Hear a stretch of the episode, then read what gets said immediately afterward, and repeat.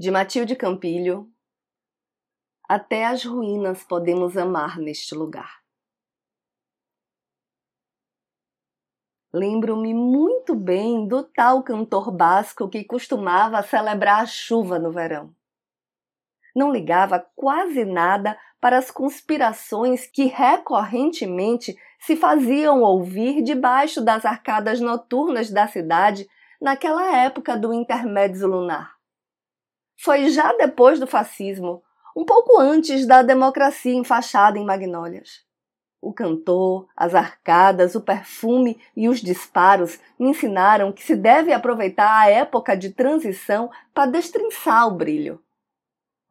As revoluções sempre foram um lugar certo para a descoberta do sossego. Talvez porque nenhuma casa é segura.